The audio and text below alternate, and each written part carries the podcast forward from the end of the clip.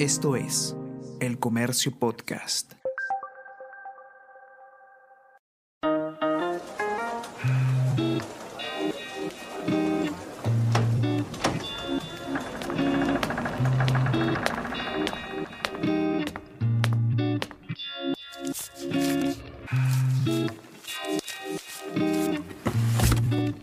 El archivo insólito de El Comercio.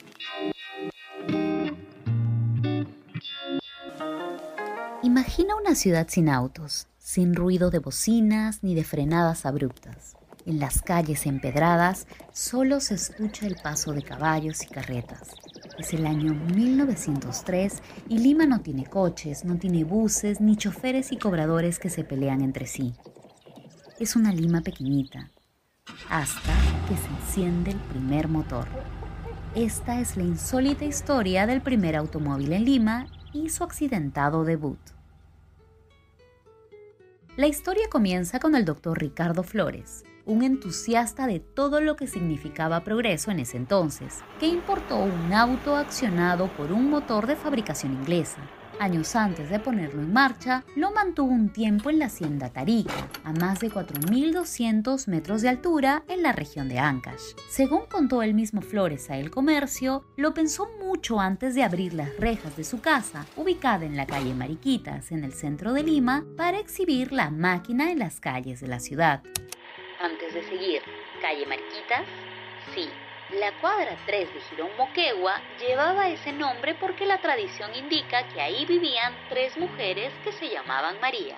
Bueno, en esa calle, una mañana de 1903, Ricardo Flores encendió por primera vez el caldero y cuando obtuvo el vapor necesario, trepó al vehículo y se dejó llevar.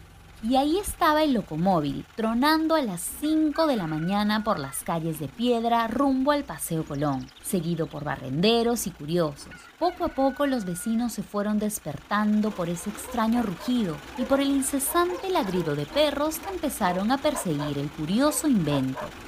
Una vez en el Paseo Colón, Flores se dirigió rumbo a la Alameda de los Descalzos. No lo hizo una vez, ni dos, fueron cuatro veces las que recorrió el mismo camino.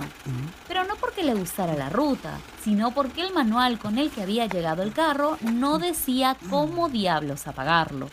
Así que su último recurso fue esperar que se terminara el vapor para que el auto se apagara solo. El problema fue que cuando estaba a unos metros del puente de fierro, viajando de la calle de Palacio a la plazuela de Desamparados, dos tranvías de caballos invadieron la vía. Ante el inminente choque, tiró con fuerza la palanca y logró detener el auto, pero la pendiente de la calle lo traicionó y lo hizo retroceder hasta estrellarse contra una pastelería.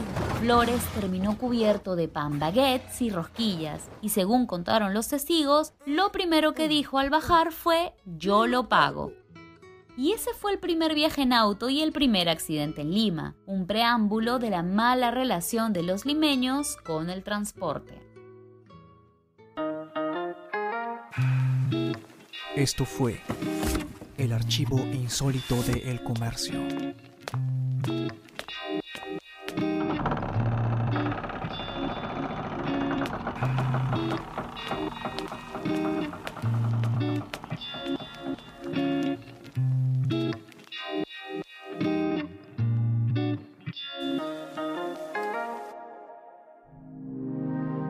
El Comercio Podcast.